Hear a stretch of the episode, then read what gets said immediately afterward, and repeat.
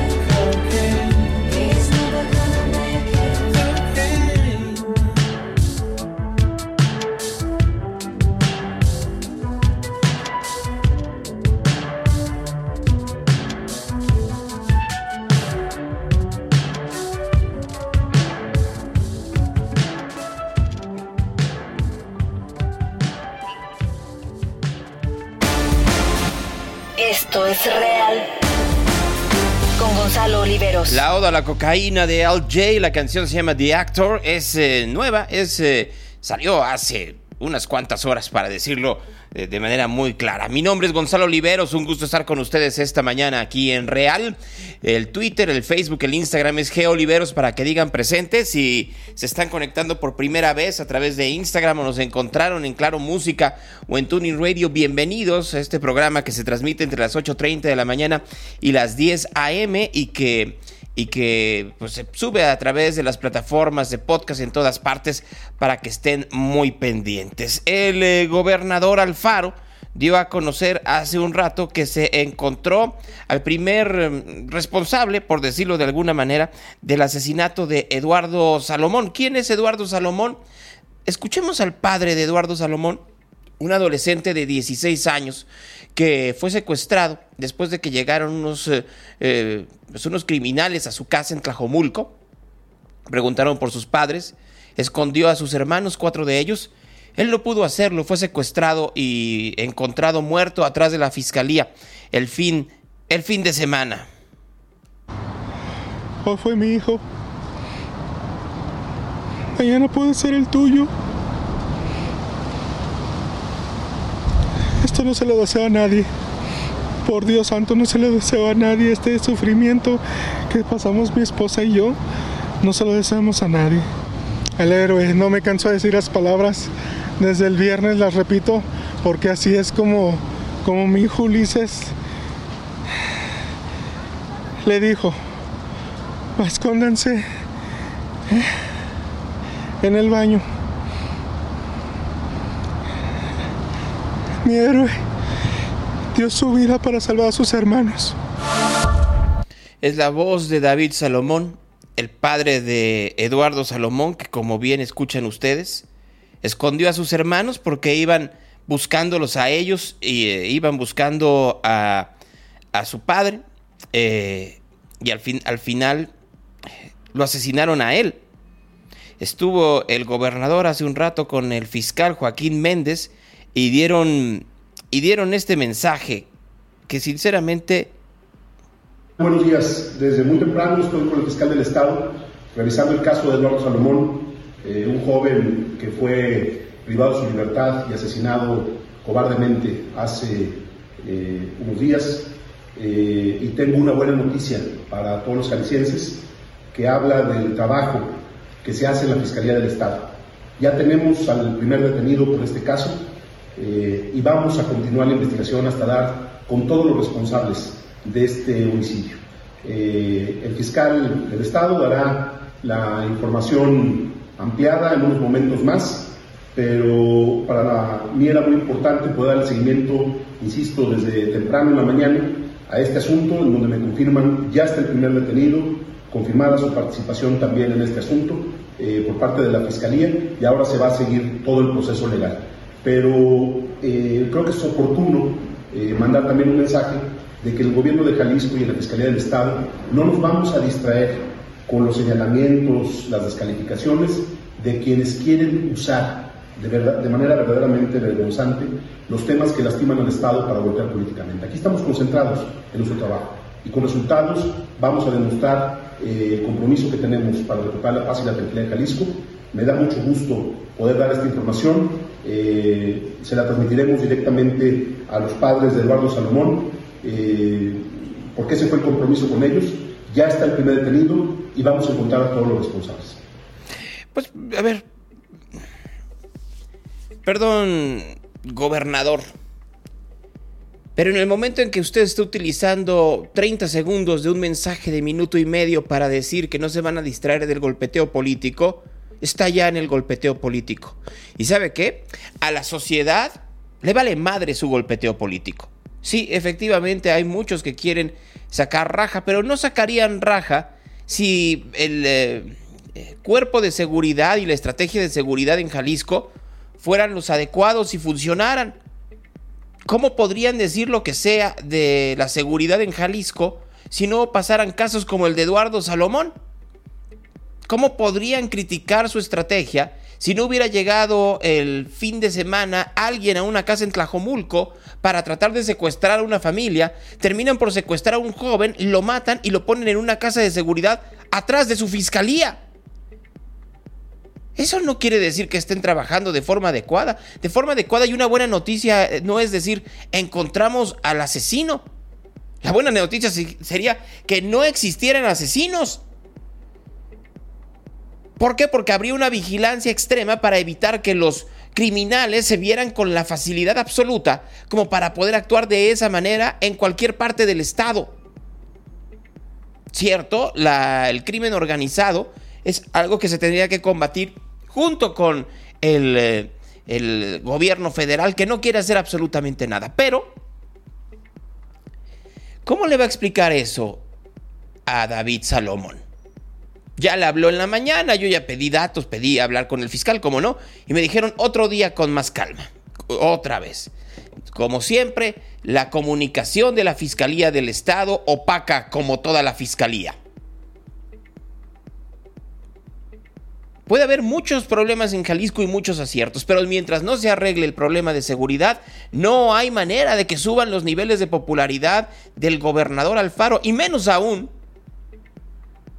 cuando de nueva cuenta, en un caso tan doloroso para la sociedad, se utiliza un mensaje de minuto y medio para 30 segundos decir, no vamos a caer en chantajes de nuestros adversarios y de la prensa. Pues no lo caiga y no lo comente, mejor actúen. Qué bueno que encontraron a uno. Encuentren a todos. Y no me refiero al caso Salomón. Me refiero a todos. Encuentren a aquellos que tienen a cientos de desaparecidos en Jalisco. Encuentren a quienes están gobernando desde las sombras y que hacen que efectivamente la gente tenga miedo de salir a la calle. Encuentren a los narcotraficantes, encuentren a los secuestradores, encuentren a los ladrones. Encuentren a aquellos miembros de eh, los equipos de gobierno que están coludidos con ellos. Encuentren a esos. No solo a uno, que sí, efectivamente es el más urgente a partir de lo que sucedió el fin de semana, que es inaceptable. Pero no aplaudamos porque encontramos a uno después, perdón que lo diga así, después del niño ahogado, ahora sí vamos a tapar el pozo. Porque que me digan también es que va llegando el fiscal Jiménez, pues ¿de dónde salió? Este es un caso que debiéramos una vez más de tomar como ejemplo, no necesariamente como el linchamiento de un gobierno, sino como ejemplo de lo que no debe de pasar.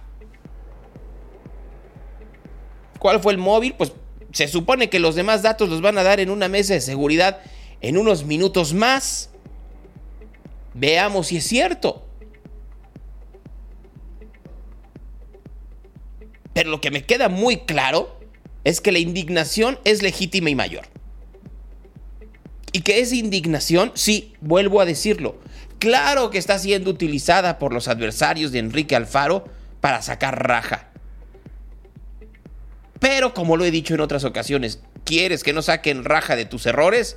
No cometas errores y menos aún del tamaño, vuelvo a decirlo, puede haber, eh, eh, puede haber muchas, muchas fallas en el sistema de seguridad.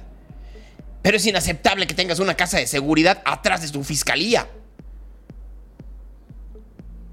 O sea, no se dan cuenta. Miren, decían desde hace mucho tiempo que los narcotraficantes se escondían en las grandes ciudades y específicamente en la Ciudad de México porque, pues, ¿quién los iba a buscar aquí? Y sí, hay muchos que efectivamente vivían aquí a cuerpo de rey. Recuerden ustedes, pues, nada más al Vicentillo, a la Barbie, a, eh, en fin. ¿Y cuántos más? No, también bajo ese esquema, pues hasta tenían relaciones con empresarios y actores y actrices de la televisión. Porque nadie los buscaba. Porque nadie entre comillas los conocía.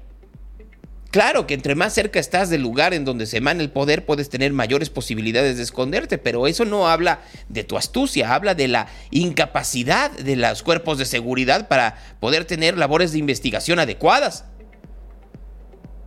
tienes a una serie de, de policías y nadie se da cuenta que en la parte de atrás de tu fiscalía hay una casa de seguridad. ¡Qué torpeza! ¿En qué andan pensando? Ah, ya sé. En ver cómo levantar a estudiantes y protestan en contra de los cuerpos de seguridad. Yo no voy a pedir la renuncia de Enrique Alfaro. Como he leído inclusive a Alberto Lujambio, que vamos a platicar con él más o menos en una hora. ¿Qué si voy a pedir? No nos distraigamos. Y no estoy diciendo que no hable de la oposición y de sus... No, no. Eso es lo de menos. Ajustemos las tuercas. Y si tienes un fiscal nuevo que no es bueno, adiós. No tengamos fiscales carnales, no tengamos policías que no sirven, no tengamos cuerpos de seguridad corruptos. Ah, que nos da mucho miedo. Bueno, pues para eso nos pusieron en la chamba. Así. Y claro que sucede en todas partes, pues Zacatecas y los cuerpos aventados, en Colima las balaceras, en Tabaulipas ya no hablemos, en la Ciudad de México, bueno, todos los días hay todo, aunque digan que bajó la inseguridad, no es un problema nada más del señor Alfaro, claro que en todas partes se dan los cinismos. El día de hoy aquí y a organizaciones sociales y al doctor Salvador Guerrero Chiprés, presidente del Consejo Ciudadano, que también nos apoya enormemente en las labores de seguridad de la ciudad. El día de hoy, pues, damos buenas cuentas.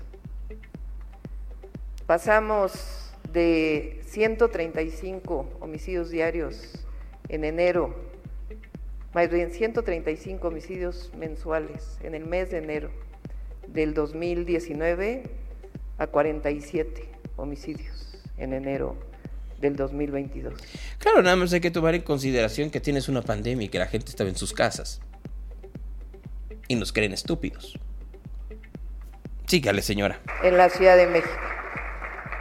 De igual manera, si tomamos en cuenta los demás delitos que tienen baja cifra negra, en robo de vehículo con violencia, se pasó de 411 vehículos en enero de 2019 a 144 vehículos robados en enero. Bueno, yo soy muy honesto. Yo no conozco a nadie en Ciudad de México, como tampoco en Jalisco, seamos muy honestos, en donde estén tan contentos y tan tranquilos de salir con tu coche a la calle y creyendo que no te lo pueden robar, que no pueden asaltarte, que te subes a un eh, servicio de transporte y no te van a decir, ya se la saben, banda. Una y otra vez me decían ahora que estuve en el macroperiférico, solo falta que ahorita suban y digan, ya te la sabes, banda. Porque ya nos la sabemos, banda. O sea, ya sabemos lo que va a suceder. Ya sabemos la manera en la cual los asaltantes, los criminales, en la total impunidad pueden llegar. En Jalisco, en Nuevo León, en la Ciudad de México, en Querétaro, en Puebla, en Colima, en Tamaulipas, en Quintana Roo. ¿Qué nos vamos más allá? Asustadísimos estamos con lo que dice Roberto Palazuelos en los videos de entrevistas con Jordi Rosado. Sí, es un irresponsable. Y sí, es alguien que a partir de la impunidad que ha dado su nombre, ha logrado hacer lo que se le pega la gana. Es un tipo brutalmente inteligente y preparado, sí. Pero eso no quita que la frivolidad lo lleva a hacer ese tipo de declaraciones. Pero el quintanarroense de todas maneras no iba a ser a Palazuelos gobernador. Y de todas maneras, el crimen está a todo lo que da en Quintana Roo. A todo lo que da. O en Campeche, o en Tabasco, o en Veracruz, en donde el gobernador Cuitlago García tiene que decir que tiene que tener estos delitos de, eh, abusos a la autoridad. Porque si lo quitaran y lo derogaran, tendría que sacar, tendría que liberar a narcotraficantes. Porque no tienen bien puestas las investigaciones. No más para que se den una pequeña idea. Y atrás de todo esto, por supuesto, el crimen organizado. Los hijos del Chapo, el Mayo Zambada, el, cártel del Golfo y por supuesto el cártel Jalisco Nueva Generación. Y Nemesio Ceguera, del cual nadie quiere hablar. Eso sí, lo habla la gente común y corriente. Algo que me llamó poderosamente la atención, como me llamó en su momento en Monterrey, en donde estaban las pintas en el Cerro de la Campana, y lo he platicado una y otra vez que decía, este territorio está controlado por el cártel del Golfo, que lo mismo sucede en el oriente de Guadalajara, pero en este caso con el cártel Jalisco Nueva Generación, de los temas que nadie quiere hablar, pero que existen y que están ahí muy presentes. Muy, muy presentes. Entonces, Sí, hay cosas que no puede controlar el gobernador Alfaro, pero hay otras. Hay otras que tal vez deberíamos de dejar la indignación por los ataques a un lado y tener la suficiente humildad para entender que la sociedad sí puede estar indignada. Es un adolescente que salvó a sus hijos y a sus hermanos, perdón, de ser secuestrados por el crimen organizado y que terminaran asesinados como él. Es una historia terrible. Y son de las historias que efectivamente no tendrían que agradarle a nadie.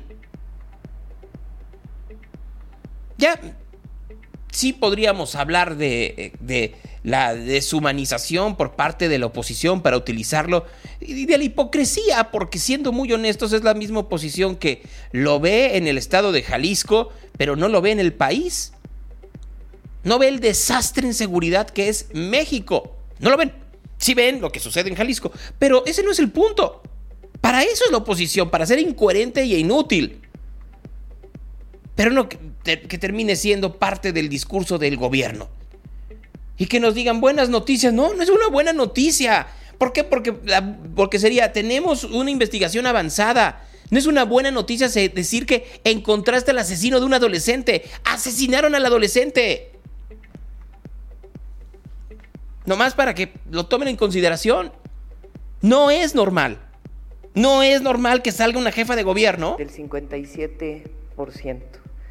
Y en total, en delitos de alto impacto, se redujo en 58% entre enero del 2019 y enero del 2022. aplaudir cómo va la seguridad en una ciudad que es invivible. Invivible en todos sentidos. Una ciudad en donde se hizo una investigación sobre los eh, beneficios de una medicina, de un medicamento, sin avisarle a los ciudadanos que lo, que lo utilizaron. Para que lo tomen en consideración. Y hoy en la mañana sobre eso habló López Gatel y dijo lo siguiente. Del repertorio de más de 180 documentos técnicos que conforman la estrategia de manejo de COVID. El portal coronavirus.gov.mx tenemos toda esta documentación. Este documento, la guía de manejo clínico, igual que otras, ha tenido varias versiones que se van actualizando conforme va apareciendo evidencia científica y los eh, grupos de expertas y expertos van eh, dando asesoría y se conforman. En la versión de septiembre, de agosto de 2021, eh, fue la primera en donde explícitamente recomendamos no utilizar ivermectina, porque en ese momento ya había un acúmulo importante de evidencia científica a nivel mundial que permitía identificar que no había muestras de utilidad suficiente. Igual que otros medicamentos que están ahí eh, establecidos, tocilizumab en su momento, también un medicamento de patente de Roche, también en ese momento indicamos que no debía ser utilizado. Respecto al caso de la Ciudad de México, pues efectivamente la Ciudad de México ya ha hecho las aclaraciones pertinentes. Una de las cosas más importantes a tener claro es no hubo ningún experimento, como señalan muchos medios de, información. Nos llama la atención este persistente uso de una eh, verdad distorsionada, eh, señalando que la Ciudad de México haya conducido un experimento sin el consentimiento de las personas. A ver, a ver, a ver, a ver, a ver. Si tú le estás dando un medicamento a la gente que sabes que no sirve, y luego después de eso, que, le das el medicamento a cientos de miles de personas, haces una publicación científica en donde dices, resultado de la investigación sobre el uso de ivermectina en habitantes de la Ciudad de México, ¿qué es eso entonces? Y lo, y lo publicas como un paper, como una investigación. No lo dijo, no, lo dijeron los ciudadanos, no lo dijeron los medios. Lo publicó así el gobierno de la Ciudad de México, o por lo menos miembros del gobierno de la Ciudad de México, entre los que se cuentan José Merino, Olivia López y Eduardo Clark. Así decía el documento. Documento que fue publicado en una revista de divulgación científica. Y que se manejó como eso. Entonces, ¿cómo que no es una investigación? Entonces, ¿qué fue? ¿Una ocurrencia? ¿Un reportaje? ¿Una crónica? ¿Cómo le llamamos? Porque yo no veo sinceramente cómo decirle más que efectivamente un experimento en donde le diste a la gente un, medicamento que ya te habían dicho que no servía para eso y de todas maneras se los diste. Vuelvo a decirlo, hay un montón, una serie muy amplia de médicos en México que dieron ivermectina, bueno, en México y en el mundo, que dieron ivermectina para el tratamiento de COVID-19 y que de hecho publicaron, eh, publicaron este, sus, eh, sus resultados. No solo en el caso de la Ciudad de México, ¿eh? O sea, creo que eso es muy importante. Ayer, eh, ayer me lo hizo saber eh, Marco Morales Ferrero, eh, Ibermectina, porque me recordó de algo. Miren, Zoé Robledo, este, si mal no recuerdo, le dio COVID y dijo que había sido tratado con ivermectina. Sí, el director del Instituto Mexicano del Seguro Social también en septiembre de 2021 dijo, me dio COVID y me dieron ivermectina. Esa es la primera. La siguiente, en febrero del 2021, también Zoé Robledo dijo que el Instituto Mexicano del Seguro Social seguiría aplicando ivermectina como tratamiento contra el COVID. También lo dijeron. Y me voy un poco más allá. Ahora que está la eh, enorme discusión sobre Joe Rogan y, la desinformación o la información alternativa, como diría eh, Kellyanne Conway, sobre el COVID-19, hay un episodio que se los voy a decir en este preciso instante por si lo quieren revisar. Es el episodio 1671, que todavía lo pueden encontrar en Spotify, en donde eh, Joe Rogan invita a Brett Weinstein y a eh, Pierre Corey para hablar de la ivermectina. Y entre los datos que da a conocer eh, estos dos señores, no sé si decirles científicos o no, es que entre las investigaciones que han revisado ellos para el uso de ivermectina en contra del COVID-19 está una hecha en México por el Instituto Mexicano del Seguro Social. Es decir, hasta allá ha llegado que el hecho de que en México se ha utilizado este medicamento para el tratamiento del COVID-19. Bien, está bien.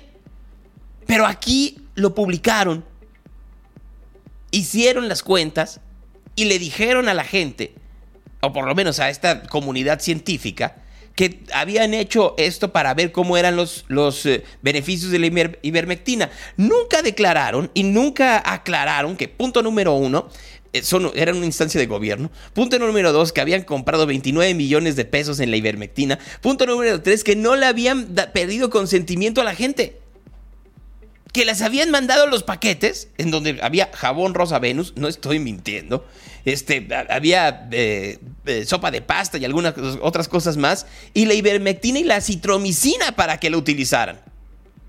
Cuando ambos medicamentos, acitromicina y ivermectina, estaban ya descartados para el tratamiento del COVID-19. Sigue López Gatel.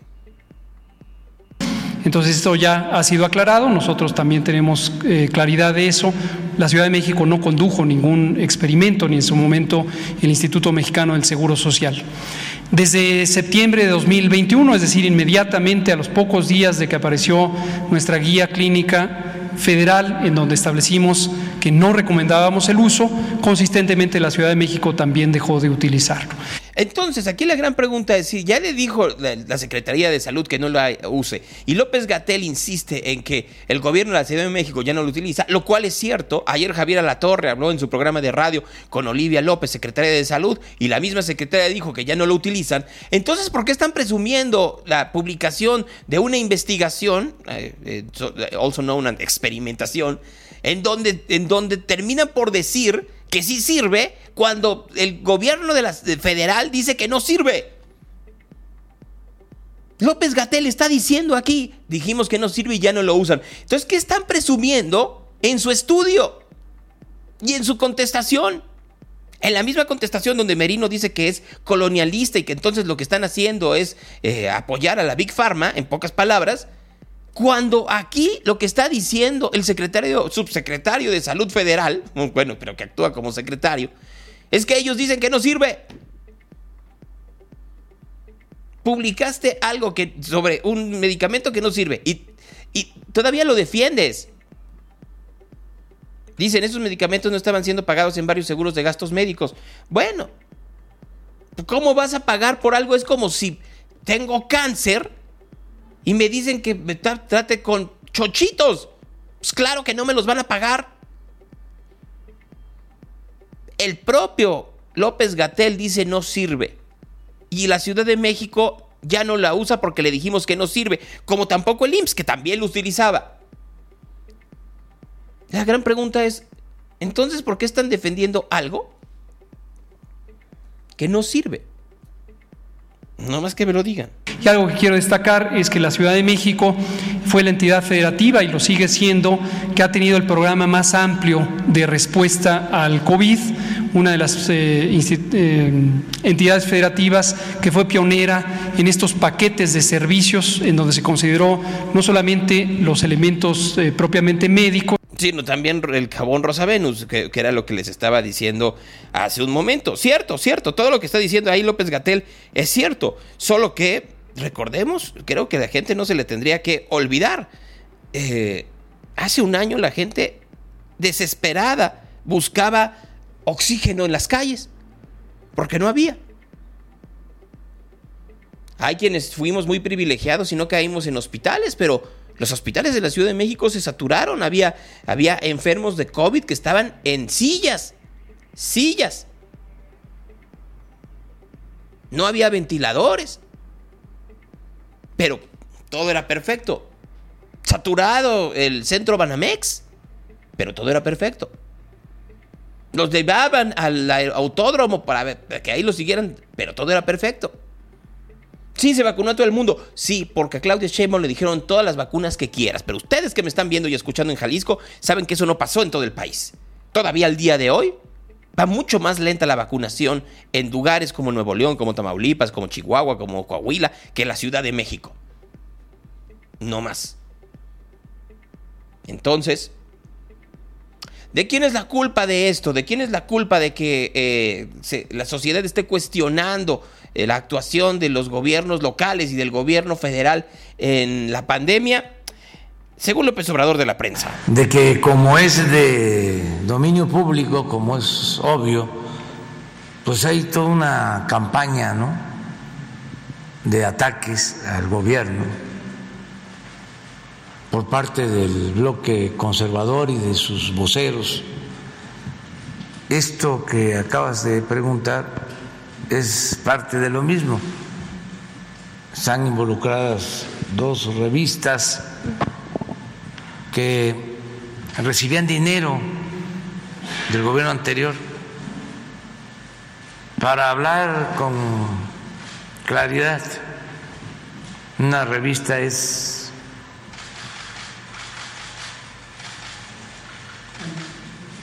Nexos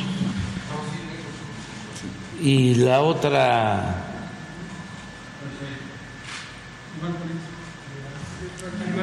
animal político. Voy a pararle ahí un momento antes de seguir.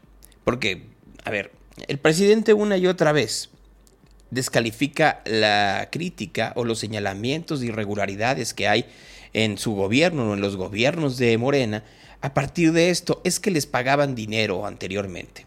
Entonces, bajo ese esquema, qué bueno que entramos a eso vamos a revisar no el pasado, sino hoy.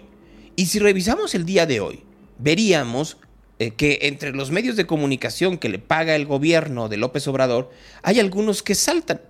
Entre ellos, medios de Tabasco, de Campeche, de Quintana Roo y de Yucatán. Y uno se preguntaría, ¿tienen estos medios la eh, popularidad, la audiencia, eh, el número de ejemplares como para tener y estar entre los 10 medios con mayor inversión publicitaria del gobierno federal? Obviamente no. Pero muchos de ellos se convirtieron en amigos y en aliados del presidente López Obrador durante años, entre ellos el grupo Cantón. Y también los que publican el Por Esto, que se edita en Quintana Roo y en Yucatán. Ahí están. Y reciben una cantidad brutal de dinero.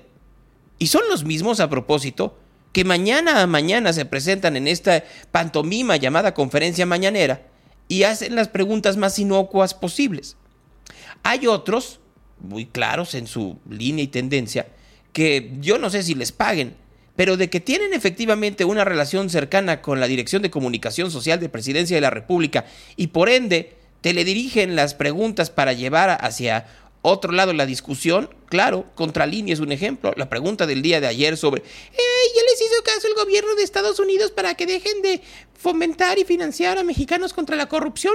Dando así línea para pensar que el gobierno norteamericano está detrás de la investigación sobre la casa en donde vivía José Ramón López Beltrán, casa que eh, es dueño un directivo de una petrolera eh, que tiene contratos con petróleos mexicanos por más de 3 mil millones de pesos, muchos de ellos extendidos o firmados en el gobierno de López Obrador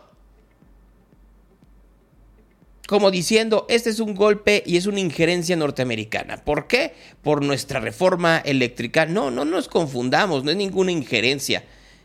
Es un señalamiento no solo de incongruencia, sino de conflicto de interés que tendría que importarle al presidente. Pero el presidente está más preocupado por defender a los suyos. Este, para irnos ubicando y que nadie se ofenda, ¿no? Eh, es este. Pues el primero que se ofende es él, ¿eh? Informar a la, a la, a la, gente y ejercer nuestro derecho de réplica. Ajá. Porque de todo, ¿no? Eh, hacen escándalo al grado de eh, presentar una denuncia penal en contra del doctor López Gatel por los lamentables fallecimientos. Se ratificó la denuncia del COVID. Imagínense eso. Culpar al doctor de... No, no, no. A ver, no se culpa al doctor del COVID. Se culpa de la pésima de la manera errónea en que se dieron las condiciones y se guió a la población durante la parte más álgida de la pandemia. Aclaremos, por favor. Por el COVID. Es una desproporción, es muy racional y conlleva pues eh, mucho odio.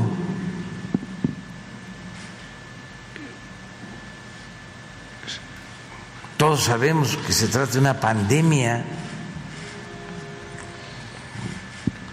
Hemos hecho todo. No, no. A ver, tampoco. Le dijeron a la gente que se abrazara, le dijeron a la gente que no tuviera eh, miedo de salir a la calle, le dijeron a la gente que no usara cubrebocas.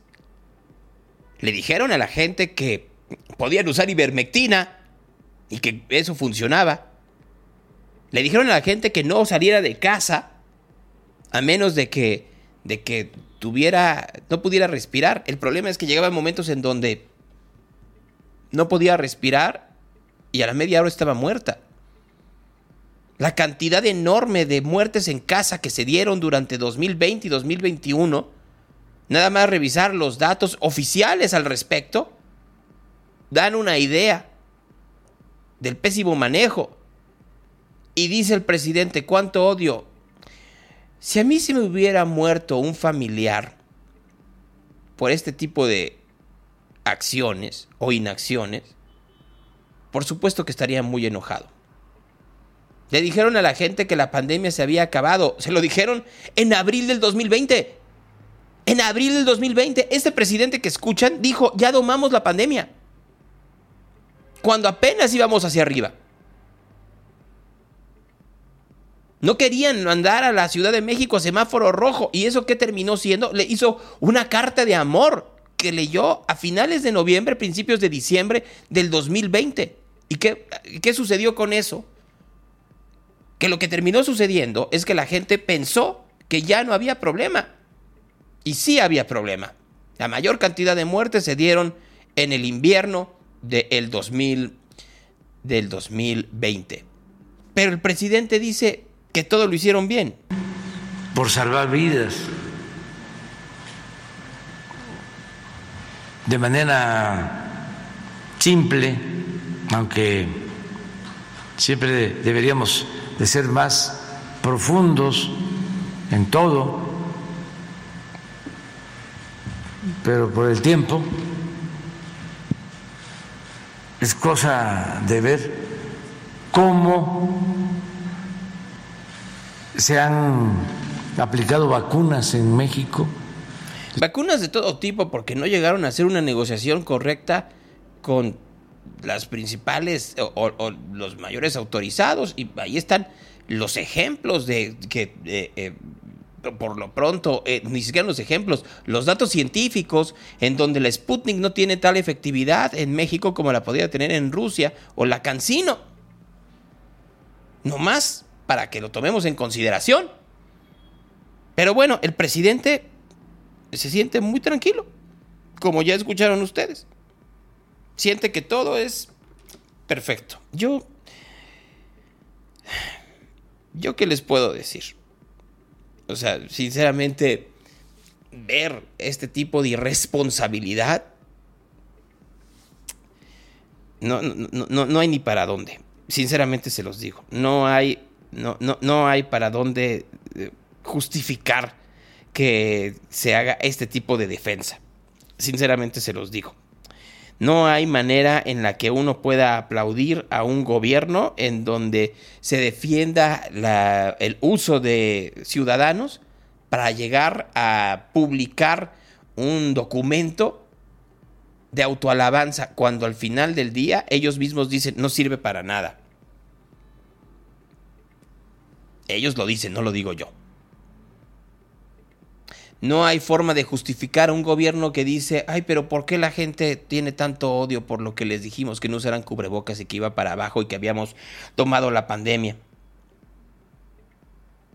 No hay manera de justificar a un gobierno que cuando le preguntan de manera seria sobre la visita que va a hacer John Kerry para ver y, y, exigir que haya energías más limpias en México, después de que el embajador Salazar, a ver, no dijo lo que dijo, el embajador dijo, tiene toda la razón en, hacer lo que quiera hacer el presidente con las leyes. Nunca dijo que lo apoyara el gobierno de Estados Unidos y nunca dijo que fuera algo adecuado.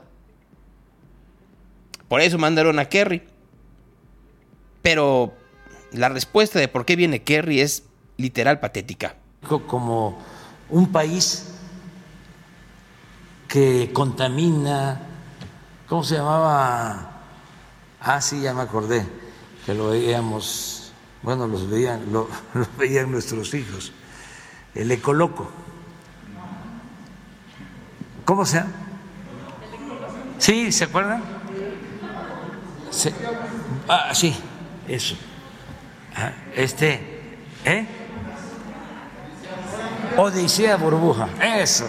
No, no, no, no. Entonces, como así, así, esa es la imagen, ¿no? O sea, Está hablando de la visita de John Kerry, así como ustedes escucharon, y lo que está diciendo el presidente de México, nomás para que se den una pequeña idea de dónde estamos, es de esto.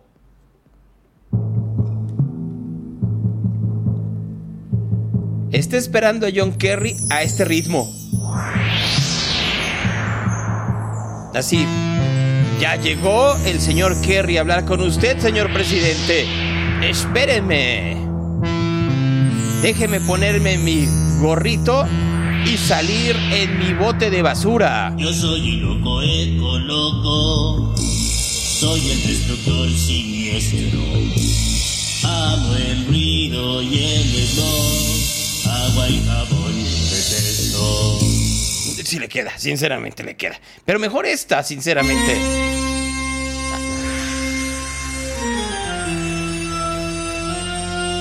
Que venga, por favor.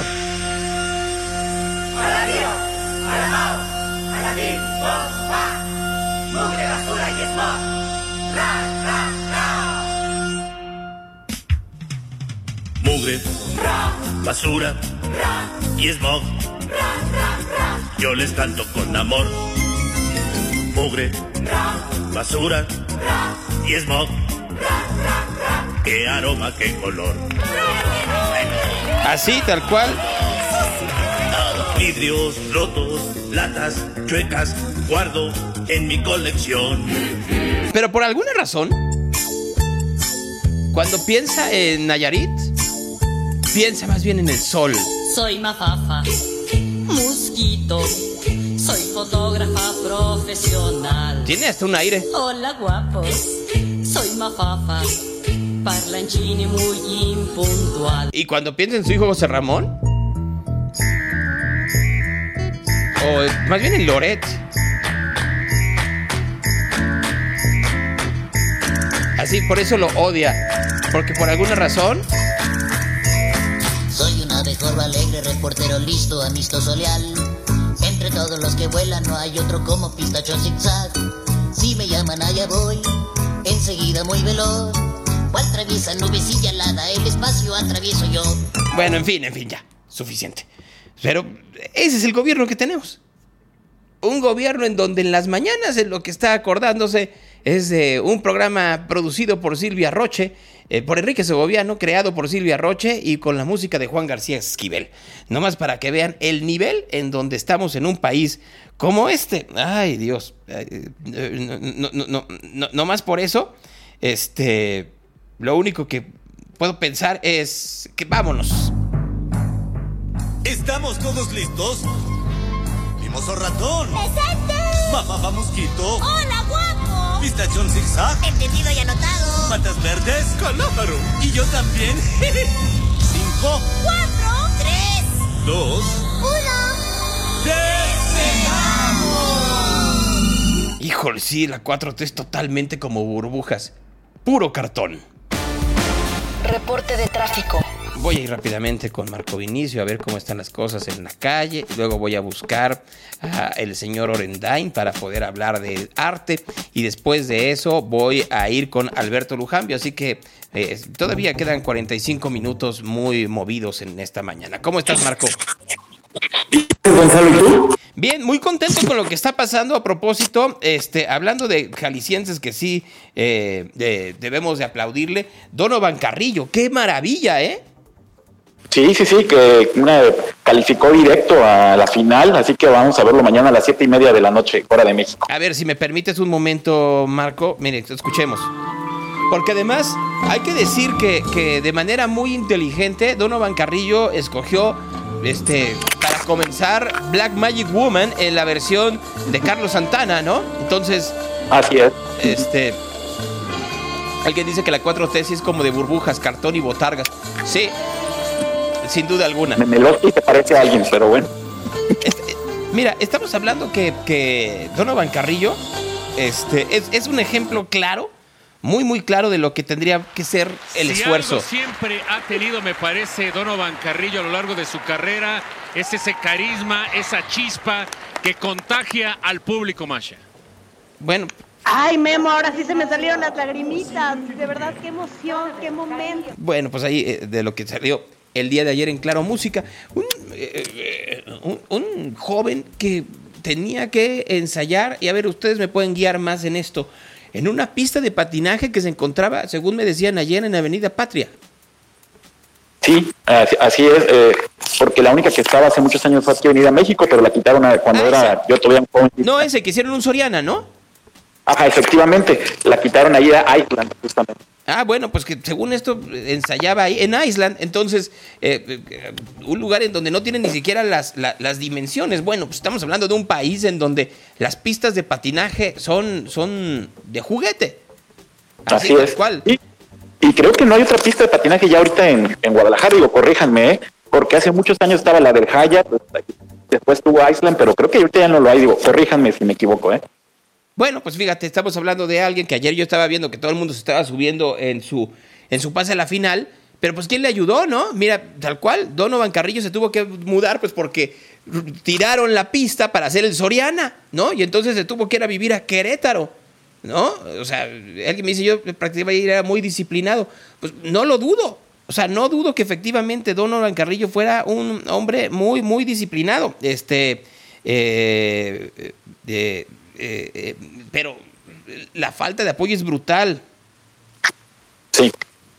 No más para tomarlo en consideración, ¿no? O sea, que en Plaza Bugambilias hay una... Sí, pero a ver, el caso es que si hay o no hay, Marco, pues nunca hubo una que tuviera las dimensiones para que pudiera ensay- eh, eh, entrenar de manera profesional el señor Carrillo o cualquiera que quisiera hacerlo, ¿no? Porque además viene esta historia en donde es como, eh, como aquel relato de los jamaicanos que estaban en bobsled, ¿no? Que decían, ¿cómo es posible si no, haya, si no hay eh, nieve en Jamaica? Pues es este, lo mismo que sucede en México, que como creen que como no hay nieve, entonces no puedes convertirte en un extraordinario eh, patinador artístico. Pues ahí está el ejemplo, claro, ¿no? Que, que, eh, eh, magnífico, magnífico, ¿no? Como la rusa, qué cosa, ¿eh? O sea, Y la- la- la- el salto cuádruple, cuádruple, o sea, sí. formidable. Nomás, mire, se fue a Querétaro, luego a León y lleva nueve años viviendo ahí. Pues qué bueno, me da mucho gusto que lo haga, pero aquí creo que, que hay que ser muy, muy insistentes en la manera en la cual eh, deberíamos de reconocer la vive con su entrenador hasta donde recuerdo. Este la forma en la cual no hay pistas de atletismo decente no hay nada decente no sí hay. No no no sí, sí hay cosas que se han construido pero no la cantidad que se necesitaría porque todo el dinero se va. Bueno pues qué les digo no estamos en un país en donde en donde el talento se está minimizando para quedarnos con la prebenda electoral esa es la realidad eso es lo real. Y no, lo, y, y- y no somos tan insistentes. Mira, ahorita quiero hablar con Pablo Orendain, porque yo veía las historias de este fin de semana del Guadalajara Art Weekend muy impactado. O sea, de ver la manera en la cual hay tanto talento en el país, en donde hay tanta gente que quiere decir, hey, nosotros sí tenemos la creatividad, la imaginación, la idea para poder salir adelante y que eh, no haya límite y que las barreras que nos está poniendo la circunstancia la podamos eh, superar de una forma, eh, pues no necesariamente tan rápida, así, impetuosa, pues me queda muy claro que, que te- tenemos que señalarlo. Todas las mañanas tenemos que enojarnos ante la eh, incompetencia y la mediocridad de nuestros políticos y gobernantes, mientras que la sociedad entera tiene otro tipo de talentos que tenemos que aplaudir. Sí, definitivamente. Y justamente esa parte es- es muy importante, Gonzalo, darle pues toda la difusión al talento que, que existe, ¿no? En todos los ámbitos. Bien, Marco, vas con el tráfico, por favor. Claro que sí, Gonzalo, para ti toda esta mañana, entendido y anotado, diría Pistachón. En Periférico Norte y Carretera Saltillo, un percance, igual que en Periférico Poniente y Real de las Palmas, Periférico Sur y López Cotilla, esto a la altura de Tuluquilla, un motociclista resultó lesionado. En Avenida San Jacinto y San Andrés, otro percance, igual que en Avenida Colón y López de Legazpi, en el canal de extrema derecha, complicando la circulación. Además, en Avenida Santa Margarita y Avenida Aviación, en Periférico Sur, también tómenlo en consideración, en el paso desnivel de Vía Colima, en carretera a Chapala, también hay eh, otro percance, en Federalismo y Angulo, en Avenida Patria Real de Camichines, eh, esto para que lo tomen en cuenta, en Avenida Lázaro Cárdenas y Cruz del Sur, además un choque, un choque múltiple en López Mateos, a la altura de las plazas Outlet, para que lo tomen en cuenta, y otro más en Avenida 8 de Julio y Cuyucuata. Además, vialidades ya complicadas a la circulación esta mañana, Avenida Colón de Patria, Avenida Urdaneta, Además, la Casa de Independencia de Periférico Norte a Monte Olivete, Periférico Norte de Tabachines a Cusea y Carretera Chapala de Periférico a Lázaro Cárdenas. Ese tramo también muy complicada la circulación. Tómelo en cuenta, lo que es también el reporte vial de Radio Real Gonzalo. Me dicen, el por esto siempre video de publicidad oficial. Pregúntale a los dueños que también los consentía Roberto Borge, que hasta equipo de básquetbol tenían con recursos del gobierno del Estado. Pues sí, pero lo vuelvo a decir, el presidente quiere entrarle a la discusión de quién, de qui- quién es quién en la publicidad oficial. Pues veamos ahorita cómo está, ¿no? Com- Complicaciones viales en Valdepeñas, porque se cerró. ¿Sabes algo de eso? Sí, hay unos cierres a la circulación y aparte también desde antes, digamos, de un, eh, para quienes van saliendo de Tabachines, hay complicaciones viales porque también el día de hoy la Universidad de Guadalajara volvió a clases y también ya hay más tráfico en la zona por todos los centros universitarios que se encuentran ahí. Ajá, este, se dieron a conocer las nominaciones al Oscar, los estuve viendo, este, y, y Skoda está como mejor película, esta, este filme que sale Eugenio Derbez, pero eh, West Side Story, The Temple of the Dog y... eh, The Temple of the Dog, no, ese es un grupo, The Year of the Dog y, y me está faltando una película más. Eh, que son las grandes nominaciones. Este, Nightmare Alley de, de mm, Guillermo del Toro, sí está nominada, creo que está nominada de hecho para mejor película, pero él no está nominada como mejor director. Y llama poderosamente la atención eso, ¿eh? Nomás, eh, y hay, hay- hay, eh, nominada esta eh, película, eh, eh, esta película eh, japonesa llamada Drive My Car, que dicen que es una maravilla. No, no la he visto, habrá que, habrá que verla. The Power of the Dog. Mira, los nominados a mejor película son Belfast, King Richard, Ajá. este, Licorice Pizza, Coda, Don't Look Up, Nightmare Alley, The Power of the Dog, Dune y West Side Story. Pues mira. Nomás para, habrá que ver efectivamente cuánta gente ve el Oscar el, el próximo 27 de marzo, si mal no recuerdo, es eh, el, el- el- el- efectivamente la fecha de la premiación. Bueno, gracias Marco. Al contrario, Gonzalo, síguete cuidando, síguense cuidando todos. Muy buen día, inicio de semana. Gracias, muy buenos días. Es Marco Vinicio con nosotros aquí en este programa llamado Real. Conversaciones. Ay, creo que eh, est- estaba aquí Pablo Ore- Orendain y ahora ya no está. A ver, voy a ver si aquí lo busco, lo invito y que entre. Dice va a ganar Don't Look Up, ni- pero ni de broma va a ganar Don't Look Up. ¿Cómo, cómo estás, Paulo? Hola, hola Gonzalo, muy bien, muy contento de estar con ustedes a través de tu programa, feliz, agotado y ronco por un GDLA. Es que, o sea, imagínate con cuánta gente no hablé. No, es que, o sea, A, ver, sí, vamos, va- vamos, tú que te dedicas a las relaciones públicas y en un lugar en donde todo el tiempo es, es efectivamente el estar entre una multitud o varias multitudes, pues claro que estabas en tu elemento, pero yo debo decirte algo, mira, no, yo no te escuché hablar durante el fin de semana, pero vi tus publicaciones y sí estoy muy impactado de tanto talento que hay en Guadalajara, ¿no? Y, pero además, no solo eso porque lo platicábamos eh, la semana pasada, sino el apoyo a ese talento, ¿no? O sea, sí, sí puede haber gente que fuera porque era el punto social del fin de semana, pero yo veía un montón de gente que sí tenía este genuino interés en el apoyo y en el, impulso de estos nuevos artistas y que, me imagino que para ti ha de ser el motivo de, entusiasmo y de satisfacción. para mí es como la combinación entre Halloween meets New Year's meets tu cumpleaños. O sea, yo me la pasé patinando. O sea, estamos listos en Guadalajara, Gonzalo, y creo que ya no le estamos creyendo, ya nos damos cuenta que no necesitamos ser pre de nadie, ya nos damos cuenta que son, en esta ocasión fueron 26 los que presenté yo en la agenda pública, pero hubieron fácil como 32 espacios que no se alcanzaron a sumar por tiempos, por agendas, por lo que sea. Es un semillero natural. GDL Art Weekend, por eso ya se cambia de nombre y ya no se llama Premaco, porque ya somos más que esto. Definitivamente el 2023 nos promete muchas cosas más. Tuvimos artistas de talla internacional en esta ocasión, Superflex estuvo aquí, eh, Milena Muskis estuvo aquí, tiene un show espectacular en Travesía 4 que es imperdible. O sea, te digo, este, me, me, me, preguntan, ¿qué es lo que no puedo perderme? Cinta Gutiérrez, que está en el Cabañas, que de hecho ahorita terminando la entrevista contigo me lanzo a verla porque no pude verla el sábado que inauguró, porque estaba en Zapopan viendo lo de Marcel Sama y lo de la, y lo de la colección Suro. Es algo mágico, la gente está dispuesta a visitar los espacios, a preguntarle a los artistas, a preguntar en cuánto están las piezas, Gonzalo. O sea, es la primera vez en la que la gente llega y me pregunta, oye Pablo, ¿cuánto cuesta? O sea, tengo, tengo, o sea, nunca antes me preguntaban, yo tenía que acercarme a la gente a decirle, hola, eh, si te gusta algo, me dices, ¿eh? Y yo te, yo te mando los precios y aquí ando, ¿va? O sea, en esta ocasión es la primera vez en la que ya empieza a ver como esta actitud de la gente de querer coleccionar, de querer comprar, de quererse adentrar más en el proceso creativo de los artistas. Y eso a mí me parece maravilloso.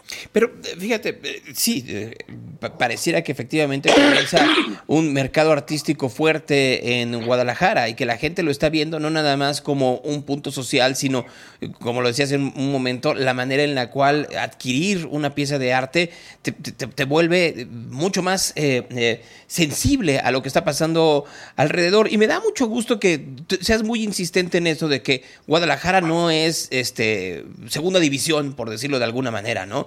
Porque, eh, a ver, tú no lo puedes decir, pero yo sí lo puedo decir, ¿no? Luego la Ciudad de México tiene esta mamonería de que ya vio todo, ya sabe todo, ya conoce todo, ya eh, son la capital de, son el ombligo del mundo, en donde, en, donde hay esta pedantería hasta de los asistentes que no se dan cuenta que, están enfrente de, de un movimiento auténtico, real y que, y que está moviendo muchas otras cosas, no solo la parte artística, porque al sensibilizar a una sociedad, lo haces mucho más presente de lo que está sucediendo a su alrededor, en la economía, en la sociedad, en lo político, en lo mediático, etcétera, etcétera, etcétera. Y ver esta cantidad enorme de, olvídate de los artistas internacionales, me da mucho gusto que lleguen, pero de artistas tapatíos que dijeron, hey, mira lo que se ha desarrollado en el último lustro en cuanto a pintura, en cuanto a escultura, en cuanto a arte conceptual, en cuanto a cerámica. Yo sigo muy impactado con lo que eh, hablábamos y lo que vi en tus historias sobre esta fábrica de cerámica, ¿no? Que, que, que, que de pronto sí hay esta parte en donde tenemos que volver a poner el reflector en ello. Completamente. Y, y definitivamente, si no han ido a los shows, por lo menos los oficiales, porque no tuvieron la oportunidad de, de ir este fin de semana, porque no te enteraste, porque no fuiste, está el show de Cintia Gutiérrez en el, en el Cabañas, está Marcel Sama en el más, sigue Cerámica Suro en el más, imperdible, imperdibles. Oye, a ver, hay, sé que te voy a hacer una pregunta muy difícil, porque es como preguntarte que cuál dímela, es el, dímela, cuál dímela, es el- Gonzalo, no es la primera vez que me enfrentas, me enfrento contigo a esta, o sea, lo, eso es lo chido, por eso digo, va con Gonzalo, sobres, I'm ready. A ver, ¿cuál fue la que más te gustó? O sea, y, y me refiero a la propuesta artística y por el otro lado al impacto que tuvo entre los asistentes. Exacto, es lo que te iba a decir. Una cosa es cuál es el show que más me gustó como exposición. Y otra, cuál fue la acción que sucedió durante el fin de este fin de semana que realmente me dejó impactado. Yo creo que la acción que me dejó más impactado fue la apertura de la colección de Alma Colectiva de la familia López Rocha. O sea, para mí eso es algo único y es como dejarle claro a los tapatíos que los tapatíos sí sabemos coleccionar. Y que abran las puertas de su casa en estos tiempos de inseguridad, wow, ¿no? Eso me pareció uno. Y en materia de los shows imperdibles, en espacios públicos, solamente les puedo decir que la colección de Cerámica Sur está espectacular. La de Cintia Gutiérrez la voy a ver ahorita. La de Luis Alfonso Villalobos la quitan al rato. Y literal me dijo, Paulo, quiero antes de que le empiecen a desmontar que vayas a verla porque no puedo creer que no la hayas visto, ¿no? Entonces, en cuanto a shows en cuanto a shows en galerías, para mí, el show de Octavio Abundes me parece. Lo platicamos con Fernanda, o sea, un viajezote, no porque sea mi amigo, no porque sea curro, pero están haciendo unas cosas muy padres. Ahora, también porque es tu amigo, yo creo que si hay una situación como de- de- de- de- como de satisfacción, de orgullo, no sé cómo, cómo describirlo, en donde de pronto ves que hay gente que conoces desde hace algún tiempo y ves que se solidifica su idea, yo creo que sí es como una realización compartida, ¿no? O sea, ahora que tengo 42 años y que el top 10 de los artistas de Guadalajara estudiaron conmigo, me quedo, oh Dios, ¿qué onda? O sea, sí sabes, está muy, está muy cañón. A mí, a mí el show de Milena Muskis en Travesía 4, ¿qué, ¿cómo te explico? Además de que ella es adorable, artista que vive en Los Ángeles y originaria de Tijuana, espectacular. Rodrigo, este, Galería Tiro al Blanco también tiene ejercicios bien interesantes de, o sea, la neta todo. En Diego, con Diego Asensio, que es una de mis exposiciones, la tengo al 85% vendida. O sea, nunca en la vida me había pasado esto, Gonzalo, nunca, nunca. O sea, siempre era de que vendimos el 20% y nos sentíamos desmayados de la emoción. Oye, pero, O sea- pero además, eh, a ver, Pablo, en una situación económica que parece incierta, ¿no? En donde de pronto que la gente se, se, se volque y diga, sí quiero comprar arte y que lo veo como, como, por un lado, una inversión económica importante, pero por el otro lado también algo que, que, que llene mi casa, yo creo que eso, o mi negocio, ¿no? Pensaba eh, hace un momento, pues, eh, como Rintintín, bueno, Bernardo es un, es, un, eh, eh, es un impulsor de cultura importante, pero como Rintintín tiene esta característica, ¿no? O sea, en donde puedes ver a Ciordi, puedes ver a Luébanos, etcétera, etcétera, y que tendría que ser algo que tendríamos que, que impulsar que lo hicieran otros negocios en Guadalajara. Así es, la verdad es que, pues nada, se respira, se vive y se consume arte en Guadalajara. Hagámoslo a gusto como somos, orgánicamente, sin tener que usar tacones altos ni muchas perlas, como decías hace rato. Creo que eso es lo que nos caracteriza. Somos hipsters y nos vale más. Somos felices y queremos hacer arte y pasarla bien. Así que nada, neta, las- los shows en las, en las galerías siguen, la gran mayoría se quedan dos meses más. Entonces el pretexto de ir a ver los shows no lo tienen, ¿no? Es como que ya se acabó este GDL Art Weekend, ya no, o sea, sigue ahí. Este fin de semana sucede porque es previo a la Semana del Arte. Y entonces es cuando vienen los grandes, ¿no? Eh, De todo tipo a la ciudad y se van maravillados. O sea, hay gente que vino a Premaco, digo, perdón, a Headland Weekend, te digo, es como, es como, es como seguirle diciendo DF, ¿verdad? Sí, Pero bueno, este, es lo mismo, yo sigo diciendo DF, muy mal, pero bueno. Este, el caso es que, o sea, un grupo de coleccionistas que venía a Maco vino a Premaco, ya compró y dijo, ¿sabes qué? La semana que entra vámonos a la playa, mejor. O sea, pero como esos, o sea, hay grupos importantísimos de que, ok, mándame lo que tengas en el boot, pero si ya me pude meter al estudio del artista en Guadalajara y cotorrié, te compro esa pieza y ya me voy a Careyes. O sea, wow, wow. Y algo que deseas hace rato, la gente sí está invirtiendo en arte porque es algo que ya saben que sí está subiendo y nunca va a bajar. Y la gente quiere vivir en espacios y trabajar y convivir que lo llenen de armonía y de arte y felicidad. Oye, Entonces, por eso el arte le va muy bien. A, a- a ver, quiero hablar un poco de Diego As- Asensio. Me dices, ya tengo vendida la gran mayoría de la obra. Pero, pero- pero mira, vi lo que me mandaste y, y veo que hay desde, desde cuadros que podría tener efectivamente en uno de los, de, de los eh, muros de mi departamento y te, veo otros que tendrían que estar en los muros de mi casa, ¿no? Porque sí son unas cosas como, eh, este, eh, de unas dimensiones pues, eh, dimensiones, vamos a dejarlo desde esa forma. ¿Qué, ¿Qué le ves tú a Diego? ¿Qué es lo que lo describe y lo destaca por cualquier otro artista? su la manera tan orgánica que tiene de hacer su trabajo, la manera tan sencilla de dejar su huella como arquitecto y artista en todos sus procesos, su fascinación por el color, híjole, o sea, esta manera de, de- de poder seccionar los diferentes eh, paisajes a los que se enfrenta y cómo mezclar la pintura con la fotografía, en este caso la fotografía con la pintura y en el ejercicio de Objects in Space, el ejercicio del, del duelo, los espacios y el uso eh, del tiempo. Entonces, nada, este, me parece un artista fascinante. Ayer justo me llegó un mail de un newsletter de Collectors de Freeze, que pasa en Los Ángeles, en donde recomiendan mi show. Y yo, o sea, Gonzalo, yo así de que, ¿qué pedo? O sea, yo sigo vendiendo en pesos. O sea, yo ni siquiera le, o sea, porque ya sabes, el mundo del arte es en dólares, en euros. Y la, o sea, no, en mi, en, mi, eh, en mi proyecto, un proyecto de arte es en pesos, abon- abonos facilitos, no hay pedo. O sea, no acepto criptomoneda todo, todavía porque no le entiendo, pero estoy abierto a que me expliquen. O sea, sí sabes, este, y es algo que me parece fascinante aparecer de repente en un newsletter de, de- de coleccionistas de alta gama que digan, volteen a ver este morrito porque en cualquier momento ya va a dar ese gran brinco. Y eso en Guadalajara ya se ha dado con muchos artistas que ahorita pues hasta antes nos hablan. A ver, pero regresamos. Pues claro que te tienen que hablar porque, porque abres puertas y eso, eso siempre se agradece. Mira, estaba viendo efectivamente lo que dices de, de- de Diego.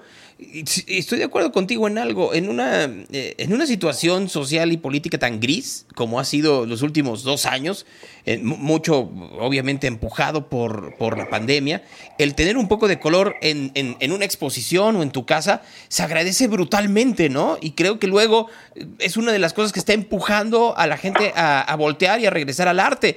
¿Cómo lleno un, un- un territorio tan, tan, tan oscuro y tan árido? Con algo que me haga ver que sí hay eh, eh, que sí hay certidumbre de que podemos seguir, ¿no? Y creo que esa es otra cosa, Paulo, de por qué la gente se acerca a lo que estás haciendo tú, por qué da certidumbre.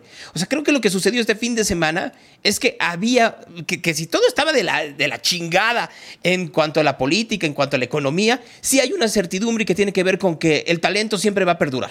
O sea, la manera en la cual las ideas se van alargando y alargando y entonces te llevan a un camino mucho más, eh, mucho más sólido de lo que es todo lo demás, claro que, que es algo que no está tan cercano a lo que comúnmente se ve ni en los medios, ni en los políticos, ni en los empresarios.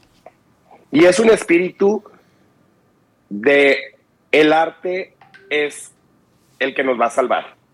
O sea, y yo sí lo creo. No, sí, claro. O sea, nuestra actitud, nuestra forma de pensar, nuestra forma de ver la vida, si no nos entregamos a la creatividad, al arte, a lo que nos distraiga de las preocupaciones de diario, nos va a mandar al hoyo.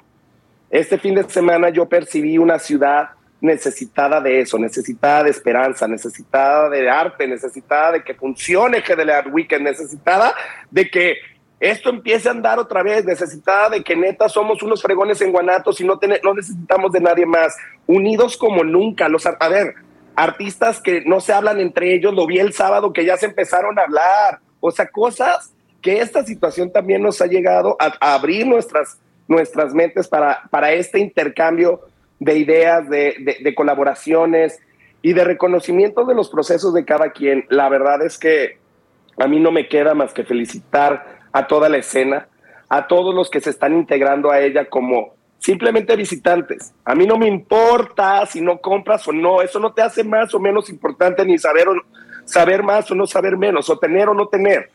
El chiste es que encuentres en el arte un lugar y un momento para que te puedas escapar de eso que te sigue atormentando, que no te deja ser feliz. Y lo encuentras en el arte y dices, wow, me, me hizo distraerme durante un fin de semana de una situación tan gris como decías hace rato y tan tremenda como la que hemos llevado en los últimos años. Leonard Cohen decía que eh, el amor era la única maquinaria de supervivencia y yo creo que, que el arte es una forma de amor. Yo no conozco artistas que puedan crear desde el odio o la depresión. Bueno, de la depresión puede ser, si no, sí, sí, la Van Gogh, pero del, del odio está un poco complicado. ¿no? Al contrario, siempre, a ver, y regresamos, si, hiciéramos un, un, una pequeña lista de cuáles fueron los motores que viste este fin de semana con los distintos conceptualizadores, te darías cuenta que todo es el amor a algo, el amor a su, a su entorno, el amor a una persona, el amor al futuro, el amor al pasado o a la añoranza del pasado, pero sí hay una parte en donde todo tiene que ver con un, con, un proceso eh, emocional y que esa emoción sí se transmitió. Yo sí estoy muy, muy emocionado de lo que pude ver en tus, en tus redes y en las de otros, eh, otras personas en Guadalajara, ¿eh? muy, muy emocionado y te soy honesto, pues sí, sí, sí envidié un poco estar por allá este fin de semana. No, o, sea, ¿cómo te explico, Gonzalo, que el año que entra te vienes conmigo a todo? O sea, la verdad es que, o sea, terminaba de transmitir y amigos y conocidos de otras partes que no son de Guadalajara me escribían, ¿qué onda? ¿Qué nivel? Y yo, pues aquí, aquí ese nivel desde hace muchos años. O sea, o sea, pues en la fábrica del don José, de don José Noé, pues llevo yendo pues desde que estoy chiquito. O sea, si sabes, o sea, pues no, a lo mejor uno sabe lo que tiene hasta que vive en otro lado, hasta que lo ve perdido o hasta que tiene que realmente sacar lo mejor de sí. Además, pues bueno, cerramos de una manera magistral con una expo de, de Gonzalo Lebrija que hizo para Reserva de la Familia, que está en el Centro Cultural Juan Domingo Beckman de Cuervo. Híjole, ese show está, Gonzalo, también. Imperdible y sirve que te das una vuelta a tequila. A ver, o sea, eso es una parte importante porque, porque me dices, bueno, se, abrieron, se, abrieron los shows apenas el, domingo. Hay algunos que sí se están ya desmontando, pero otros quedan o perduran un rato más. Si tuviera que ir yo a Guadalajara, a ver, no este fin de semana, pero en dos fines de semana, ¿cuál es el camino que tengo que seguir? Mira, el camino que tienes que seguir es ir obviamente al MAS y obviamente al Cabañas. O sea, no puedes no ir a los museos. O sea, yo creo que en materia de educación básica es como ir a la escuela. O sea, para pasar grado 1, grado 2 y entender en qué estado estamos en Guadalajara, tienes que ir a su museo. Ya, fuiste al MAS, fuiste al Cabañas, viste los shows. De ahí yo me iría a ver, haría un tour por la colonia americana, iría a Curro a ver Octavio Abundes, iría a Travesía 4 a ver a Milena Musquiz, iría a Proyecto Arte, no porque sea mía, pero a ver a Diego Asensio. Te cruzas, te vas a Vía Libertad y ves a Alexiordia, ¿no? Why not? De ahí te puedes ir a eh, Proyecto Caimán, que tiene dos shows maravillosos. Uno que hizo en colaboración con Dolce Natura, a las marcas estas de paletas. Sí, sí. No, no, no, no, o sea... Vi, la, vi hasta las paletas que estaban así, que, tenían una, una, connotación artística y eran como esculpidas. Y por ejemplo, o sea, ya sé que voy a andar quemando gente, pero bueno, como ni me gusta el chismógrafo.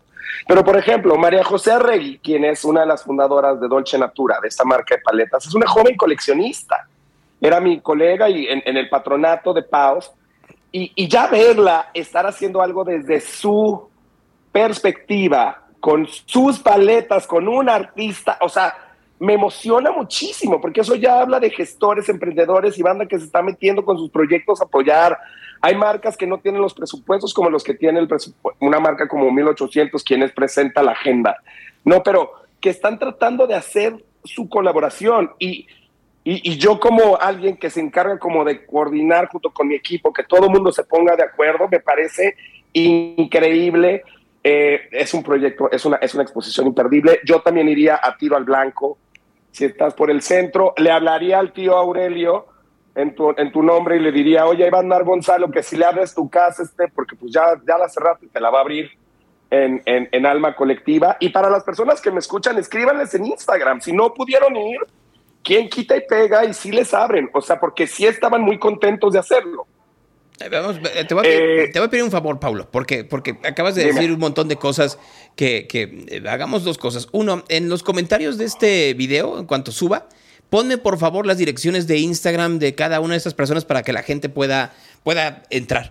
Y la siguiente, no los dejemos aquí porque pues obviamente como, como, como, todo, pues las instalaciones se tienen que levantar, pero alarguémoslo, o sea, vayamos buscando la manera en que no solo aquí, sino con Fernanda, eh, comencemos a hacer una vez cada 15 días, una vez al mes, se, se, vea a estos artistas y platiquemos con ellos y empujemos un poco para que Me no solo sea un fin de semana, sino que sea, sea algo permanente. Yo feliz de la vida, una vez al mes, una vez cada 15 días, ahí sí medio la veo un poquito más compleja, pero una vez al mes yo feliz de la vida. Y cuando se acerquen temas de preferias o así, yo también te voy a buscar y te voy a decir, Gonzalo, ahorita es cuando más necesito platicar, ¿no? Porque al final, pues como ustedes lo saben y si no les platico, soy public relacionista, estoy aventurándome en el universo de ser, de tratar de ser galerista con proyecto arte y me estoy divirtiendo increíblemente, estoy conociendo a muchísima gente y me están empezando a comprar colecciones que jamás me hubiera imaginado. O sea, o sea, no por andar de hablador, pero pues, o sea, ya me compraron varias colecciones tapatías y chilangas de Diego. O sea, de que dices, guau, guau, no como. ¿Sabes qué es lo que me da más gusto de platicar contigo hoy? Que te veo tan emocionado que eso me transmite a mí la emoción y siempre me, me eso siempre me agrada. Pues es que, Gonz, no podemos no tener una actitud positiva siempre ante la vida. Ya estoy harto de estar triste. Ya, el arte es luz, el arte es color, el arte es magia y nos tiene que ser nuestro motor para seguir trabajando, viviendo y amando. Entonces, amigo, gracias por este espacio. Cuenta conmigo y con, y con mi colaboración con ustedes una vez al mes. Ya iremos platicando cómo desarrollar mi colaboración y yo feliz del mundo de estar aquí, de una vez estar al aire una vez más. Es que aparte ya sabes que me encanta, aparte este no, no, cotorreo. Y, Entonces, no, bueno. y, y, bueno, tienes una facilidad que, que, siempre se agradece. Andas diciendo ahí, Fernanda Dudet, que ella también se apunta para cargar que sea los refrescos. Fernanda, tú siempre estás incluida en todo, porque, porque además... En todo, bebé. A jonjolí de todos los moles. Este... Claro. Pablo, te mando un gran abrazo y te digo algo. Gracias por este fin de semana, porque me hiciste muy feliz a través de tus, de tus publicaciones. Pero gracias también por, por esta mañana sacarme una muy grande sonrisa durante un buen rato después de empezar de forma muy, muy, muy, muy, esta semana sobre todo, como muy, muy obscura. Entonces me, me, me, ha sacado eh, lo mejor de mí durante los últimos minutos. Le abres así poquito, ves la luz. En el arte está la respuesta y ya. Ah, ya me voy. Órale pues, gracias a todo tu auditorio. Abrazo, estimado, y que tengan una excelente semana. Bye bye. Cuídate mucho. Es Paulo Orendain esta mañana con nosotros aquí en Real. Conversaciones. Paulo Orendain es el, es, es, el, es el, eh, eh, es el Instagram de Paulo. Ahí para que lo sigan. Eh, Paulo Orendain, así, este, para que no haya, no haya duda. No, ahí está, mire, Paulo Orendain, para que quien lo quiera seguir, así lo pueden hacer. ¿Cómo estás, Alberto? Gonzalo. Buenos días. Mira, eh, yo, yo, te voy a decir una cosa. Una de las cosas que me pone muy de buenas cada vez que colaboro contigo es que tu jardín me, me, me motiva, sinceramente. Este, por, porque además se ve que es como un jardín cuidado. Sí, es, es una parte muy importante de, de mi vida. Este, no solamente regarlo, digamos, en las, en las tardes y, y estar al pendiente de la, de eh, la deshierbada, sino contar nuevas especies. O sea, soy fanático de, de, mi jardín y de mis plantas interiores. No, pues, pues, pues gracias porque haces estas mañanas desde ahí, ¿no? Desde de interiores como yo. A ver si en uno de estos, un día de estos, me salgo por lo menos a, asarme afuera, pero para que se vea la torre Total Play. Este, ¿de qué, ¿Cuál es el tema que quieres que platiquemos el día de hoy, Alberto? Porque hay un montón muchísimas cosas, pero a mí me gustaría eh, que iniciamos rápido con dos temas, ¿no? O sea, uno, de, digamos, un poco, este, un poco más serio y el otro un poco más ligero y más del día, ¿no? Este, eh, y es el tema que quería justo hablar contigo el otro día que ya no logramos hablar, esto, este, que eh, tiene que ver con la muerte de Alberto Valleres. No sé si viste este, el cuarto hombre más rico del mundo se murió, ¿no? Este, y esto, pues, eh, ¿qué significa, no? O sea, no solamente se dedicaba él a la minería, digamos, y que con sus escándalos normales, como todo minero, de, condiciones laborales de sus empleados, falta de pago de impuestos. Eh, por supuesto, estuvo en los Pandora Papers, ¿no? Lo cual, si bien no es en sí mismo un delito, que tu dinero esté en un paraíso fiscal, sí te habla de que quizá no pagaste impuestos, ¿no? Entonces, fallece Alberto Valleres y nos perdimos la oportunidad de recaudar 73 mil millones de pesos. Es decir, si el gobierno mexicano tuviera un impuesto a la herencia al menos del nivel de la OCDE, y este impuesto a la herencia sobre todo le aplica a herencias de más de 2 millones de dólares, es más o menos el límite que hay, ¿no? Poco la gente se indigna, ¿no? Se oye, no, cuando mi mamacita me, regale su casa o la o pues el taller de mi mamá o la camioneta de mi tío, ¿cómo voy a pagar impuestos? No, no, no, los demás de 2 millones de dólares. Eh, y pues nos perdimos la oportunidad de eh, recaudar 73 mil millones de pesos, ¿no? Entonces esto nos pone en perspectiva de nuevo una vieja conversación de que somos el país del mundo el que menos le cobra impuestos a las herencias. Aquí en México heredar es prácticamente gratis, Gonzalo, ¿no? Y eso es algo pues que simplemente no tiene comparación en ningún lugar del mundo, ¿no? Fíjate, pensaba yo hace un momento que siempre el, problema es otro, Alberto, porque siempre el millonario va a buscar la manera de darle saltos y vueltas, ¿no? O sea, pensaba que, no sé, ¿de cuánto es el impuesto en los Estados Unidos, por ejemplo, a las herencias? El estate tax depende eh, de cada estado de la Unión Americana, pero oscila entre los 15 y el 25%. Y yo ahí te preguntaría, a ver, ¿qué sucede, por ejemplo, en estos casos como Warren Buffett y Bill Gates, que lo que hicieron es decir, renuncio a mi fortuna, ¿no? Y entonces crearon fundaciones o se lo dieron no sé qué, pero siguen viviendo de las fundaciones. Es decir, pues claro que Bill Gates dice, bueno, ahorita le fue como en feria con el divorcio, pero eh, lo que termina sucediendo es que la verdad es que su fortuna lo sigue manteniendo y son cosas que también suceden en México, ¿eh? Ahorita que está todo el caso de la Universidad de las Américas, pues el pleito real ahí no es por la universidad per se, sino por la fundación que tiene un montón de dinero y es el pleito entre los distintos hermanos Jenkins, ¿no? Pero, pero siempre como que buscan la manera, que no se hace tanto en México, de esconder el dinero para no pagar esos impuestos. Pues mira, Gonzalo, al menos este acto de esconderlo genera algún tipo de beneficios. Me explico, Bill Gates, al menos fundaron su gran fundación de Bill y Melinda Gates, y si bien es una argucia para no pagar impuestos y hacerlo y utilizar este dinero haciendo otras cosas, al menos los millonarios cambian su cabeza de la idea de mantener, esconder y llevar a otro país todo el dinero que hice a, costa de la chamba y de las espaldas de los mexicanos. Entonces yo les gano dinero con su chamba y luego me llevo esto un paraíso fiscal, ¿no? Y esto, digamos, es lo que no, no genera ningún beneficio para nadie. ¿no? El mayor beneficio es que paguen buenos impuestos. ¿no? Lo siguiente, digamos, intermedios, que los millonarios sí tengan incentivos a hacer esto, Gonzalo, a hacer fundaciones y que hagan cositas, que al menos se lo gasten los niños con cáncer. Oye, oye, oye, Alberto, pero a ver, aquí viene la parte de la discusión, porque vi que efectivamente Gatitos contra la Desigualdad eh, subió esta discusión sobre el caso Bayeres y que hubo varios millonarios y que dijeron que, lo digo con todas sus letras, ¿no? Que eran unos pendejos, ¿no? Así, millonarios muy activos. Pues, Ricardo Salinas, hasta donde recuerdo, dijo que eran unos pendejos. Pero viene la otra. Este, si, la discusión es, si yo ya pagué impuestos toda mi vida, y, ese dinero es después de impuestos, ¿por qué ahora tengo que pagar otros impuestos después de vida? Ya que me morí, ahora tengo que pagar esos impuestos por el dinero que, ya, ya este, pues, yo recaudé o que yo ahorré o que yo invertí, si ya por sí los pagué en su momento. Claro, fíjate.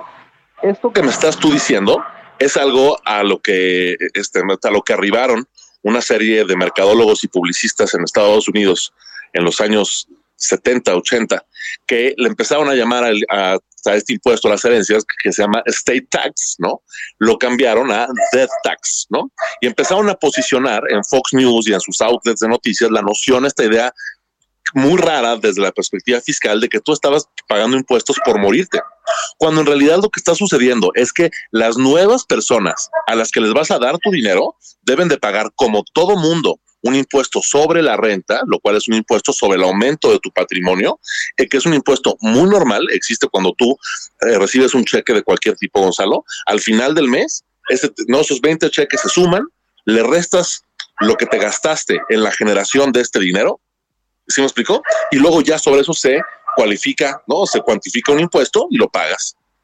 Y eso es una cosa muy normal en la adquisición de nueva riqueza y este tipo de impuestos existen para cerrar las brechas de desigualdad que existen eh, y que son aparte pues eh, prácticamente una condena. La capacidad de movilidad social, dado la enorme concentración de riqueza, y no solamente de riqueza económica, sino cultural, social, los espacios a los que se puede acceder y todo este tipo de, de, eh, de cosas resultan en un sistema de exclusión en el que vivimos y los impuestos, todos en general, intentan intentan eh, pues, acabar con esta situación. ¿no? Ahora, ahora, Alberto, no tendría que ser, a ver, ¿qué es primero el huevo o la gallina? ¿no? Estamos hablando de, eh, vamos a, poner impuestos a las herencias. ¿No tendría más bien que haber una reforma fiscal en donde efectivamente desde antes de que estés pensando en tu herencia, pues paguen más los que más están devengando y paguen menos los otros y que además este, no, no se utilicen los impuestos de manera electorera o las leyes fiscales de manera electorera? Pues yo creo que esto es la reforma fiscal, yo creo que eh, tiene los dos componentes, Gonzalo, ¿no? O sea, uno es el componente de hacia el futuro, vamos a arreglar el impuesto sobre la renta, ¿no? Hay que arreglar el IVA, hay que arreglar la forma en la que se paga impuestos y hacer el sistema del día de hoy más justo. Y la otra eh, pregunta es de qué forma se corrige el pasado. Es decir, la enorme herencia de desigualdades sociales, estructurales y económicas que han llevado a que el punto de partida del que estamos el día de hoy no sea suficiente siquiera el que te pague impuestos o el que te cobre impuestos generosos a tus ingresos actuales. Necesitamos reajustar las cuentas hacia el pasado, Gonzalo. Si no hacemos esto, no vamos a lograr eh, darle la vuelta en una o dos o tres generaciones a la desigualdad en el mundo. No hay forma.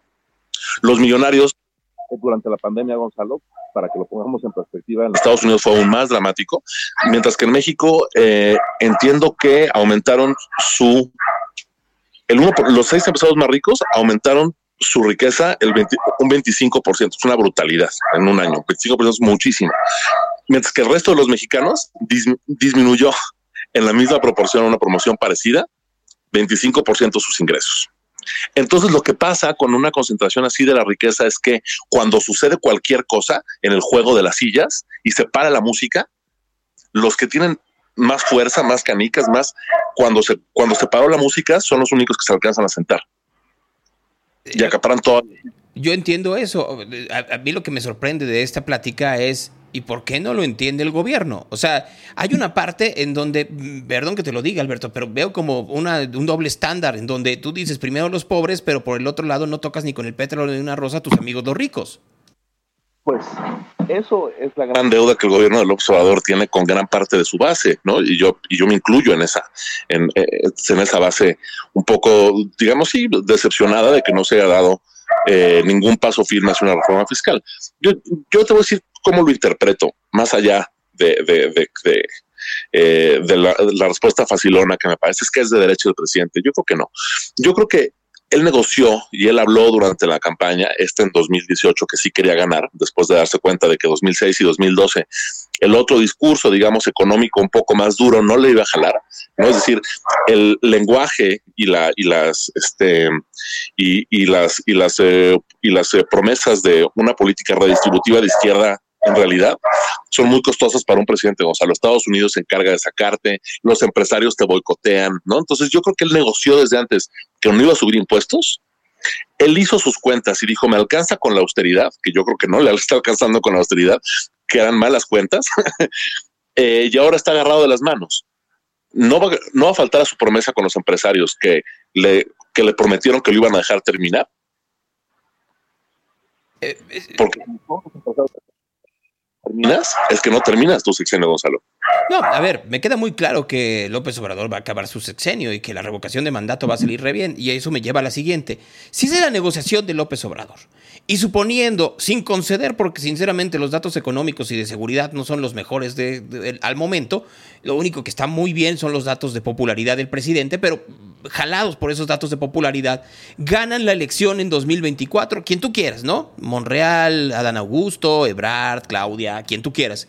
¿Tú crees que a partir de eso, el que quede sí tenga la intencionalidad de hacer una reforma fiscal ya bajo el esquema de ya no ganamos ya no por la negociación que hicimos, sino por la auténtica base de popularidad que tenemos?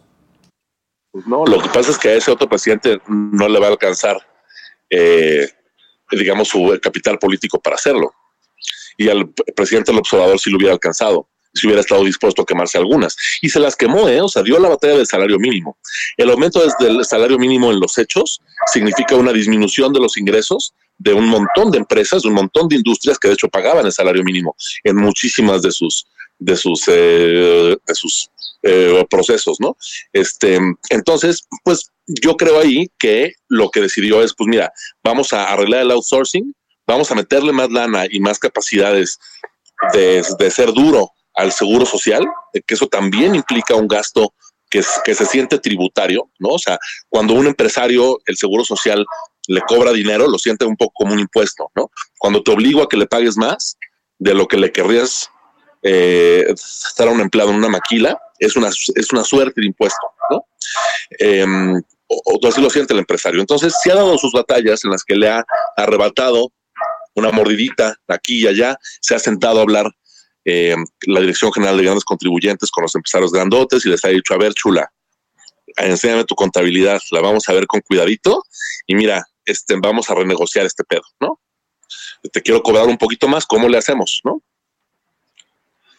Hay una parte ahí, o sea, estoy de acuerdo contigo en parte, pero creo que eh, a mí me sorprende la manera en la cual sí ha subido el empleo, pero ha subido más en la parte informal, lo cual se me hace como que es un foco rojo que alguien está jugándole ahí con los números este, y con la manera en que contraten su empresa. Este, me llama la atención que sí se subió el salario mínimo, pero también más allá del factor externo que es entendible, pero no hay, eh, eh, realmente no se ha accionado una política real para poder eh, controlar la inflación. O sea, hay partes en donde pareciera que sí tienes eh, cosas. Y, la otra, ¿no? Que pareciera que eh, no se utiliza la negociación de el SAT con los contribuyentes solo para conseguir más dinero, sino como un método de chantaje y presión para que no haya una crítica real hacia lo que está sucediendo. Entonces, hay unas buenas contra otras que son, no sé si del mismo peso, pero que por lo pronto en percepción ahí se encuentran y que no dejan muy bien parado lo que está sucediendo hoy en día, Alberto. No, no, no, yo, yo mismo no me siento complacido, Gonzalo, o sea, yo no me siento complacido ni, ni de cerca, ¿no? Lo que no me parece tampoco real es que no se haya hecho nada, ¿no?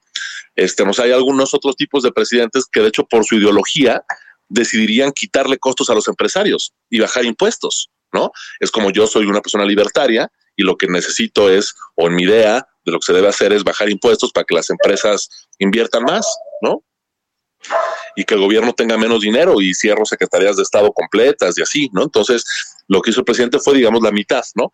Acá hizo el tipo de recortes que sí podría haber hecho un presidente de derecha, ¿no? Desmantelando algunas capacidades operativas del Estado, que vaya que es grave y vaya que, pues que es algo innecesario además y que no te genera suficientes beneficios.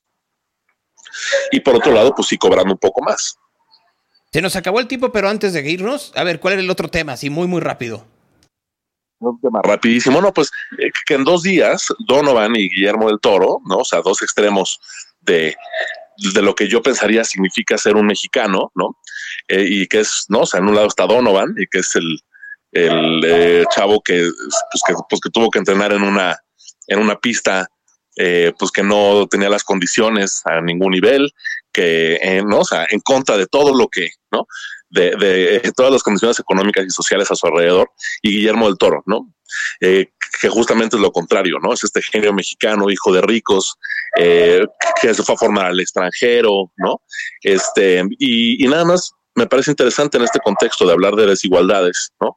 Eh, la forma en la que estos dos triunfos de nuestros dos mexicanos de la hora, ¿no? Vienen justo de lugares y contextos distintos, ¿no? Y por eso hay tan poquitos Donovan y hay tantos Guillermos del Toro, al menos hay, ¿no? Todos, al menos hay tres. ¿no? Bueno, es, pues, es, que no sé. A ver, Alberto, tú dices, hay tantos Guillermos del Toro. Sí, hay tres que tú dices que son Guillermo del Toro, este, Cuarón y González Iñarritu, ¿no? Sí, sí, o sea, eh, eh, los, eh, tres amigos al menos, ¿no? Y, y otros, ¿no? Y los amas Escalante, pero, pero, por ejemplo, y, puedes meter ahí, se me fue el nombre de este, que el que ese post tenebra, así que eh, Michel o, Michel Franco, ¿no? Que son ahí. Te,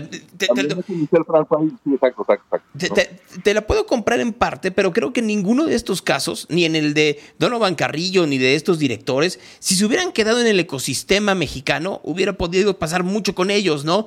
¿Por qué? Porque dentro de sus disciplinas es asfixiante. ¿No? O sea, es muy difícil el poder salir adelante. Ahorita que hablaba con Paulo Orendain, pues lo mismo pasa con el arte mexicano. De pronto todo comienza como ser una olla de presión que comienza a implotar, ¿no? Y que tendríamos que cambiar todos, ¿no? Qué bueno que tuvieron las posibilidades, o regadas, por supuesto, ¿no? Este, eh, tuvieron las posibilidades, pero no son necesariamente las mejores, ¿no? Del Toro, su papá lo secuestraron eh, hace algún tiempo solo porque era el papá de Del Toro, ni siquiera porque tuviera o no dinero en Guadalajara. Bueno, eso es, no, a ver, y nadie está diciendo que las cosas hayan sido, un paseo por, por, el, por el parque para todos, ¿no? Lo que estaba yo reflexionando era lo, lo, lo distinto que es la forma que se cuenta una historia y se cuentan las otras, ¿no? Me llamó la atención en el reporte del día, en la lectura de la prensa, eh, justamente que la historia de Donovan es la historia este, esta es la historia de quien le perreó y que, y que viene de abajo, que hay esta otra élite de mexicanos que son muy admirables, Gonzalo. Yo les mando un beso a todos, ¿eh? no les quito sus méritos, seguro le echaron ganas y pasaron unas cosas duras así. Eh, sin embargo, este, eh, de pensarse, ¿no? Nada más. Sí, eh, es, que yo lo, pienso, yo lo, pienso, en muchos niveles, Alberto. O sea, sinceramente, yo te veo, te escucho y sé tú, porque veo muchos comentarios y tan negativos. No, a ver, soy muy honesto y no porque esté Alberto aquí. Yo, yo, llegué a convocar a Alberto porque estaba viendo lo que estaba haciendo eh, este, en, su momento como emprendedor y me, y, me impactó y me sigue impactando lo que hace Alberto. ¿no? En, en otras condiciones de país, Alberto estaría en otro nivel. O sea, mi, mi, mi y, vuelvo a decirlo, Alberto no necesariamente es el, el, viene bajo las condiciones de Donovan Carrillo o de muchos otros deportistas. A lo que voy es, estamos en un país en donde tenemos talento a borbotones y desgraciadamente el talento no tiene los impulsos necesarios o, o, no tiene la atracción para que, para que los Donovans o los del Toro o los Lujambios o los Orendain o los Asensio o los que ustedes quieran puedan convertirse en lo que serían hoy en día en otra sociedad. ¿No? Y es lo que en donde tendríamos que tener el foco rojo y muy probablemente a partir de lo que estaba hablando hace un momento Alberto, ¿no? Que, los privilegios se quedan en la capa más, más alta de la sociedad. Por supuesto, por supuesto. Alberto, te mando un gran abrazo. Encantado como siempre. Cuídate mucho, es Alberto Lujambio esta mañana aquí con nosotros en Real. Ya para, para irnos, porque ya ahora sí bueno, si, si empieza temprano, este, ir que nunca es eso. Ha llegado el momento del Evangelio del día.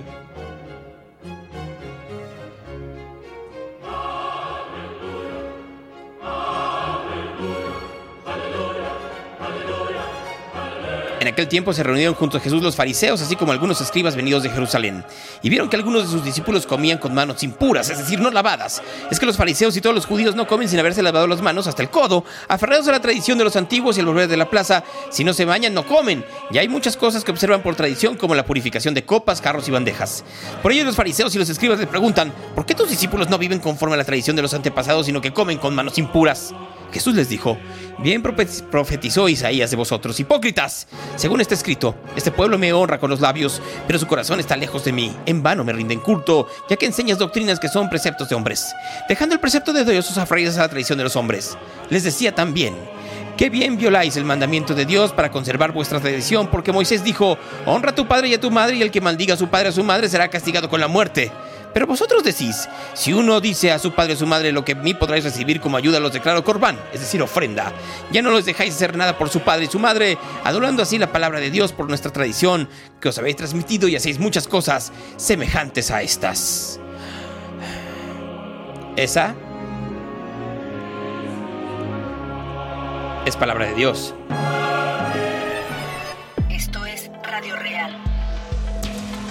Creo que no entendieron nada. Nadie dice que el arte sea de ricos, al contrario. Lo que estamos diciendo es que siendo rico o siendo pobre, eh, las condiciones que se dan en México para el triunfo de cualquiera son, son deleznables. Y son de las cosas que tendríamos que estar cambiando en este país. El darle su lugar al talento, venga de donde venga. Y creo que eso es lo que tendríamos una y otra vez que insistir. Y de pronto, por alguna razón, nos lleva el odio. Esto se llama I Know You, Know Me. Mi nombre es Gonzalo Oliveros. tengan, tengan muy buen día. When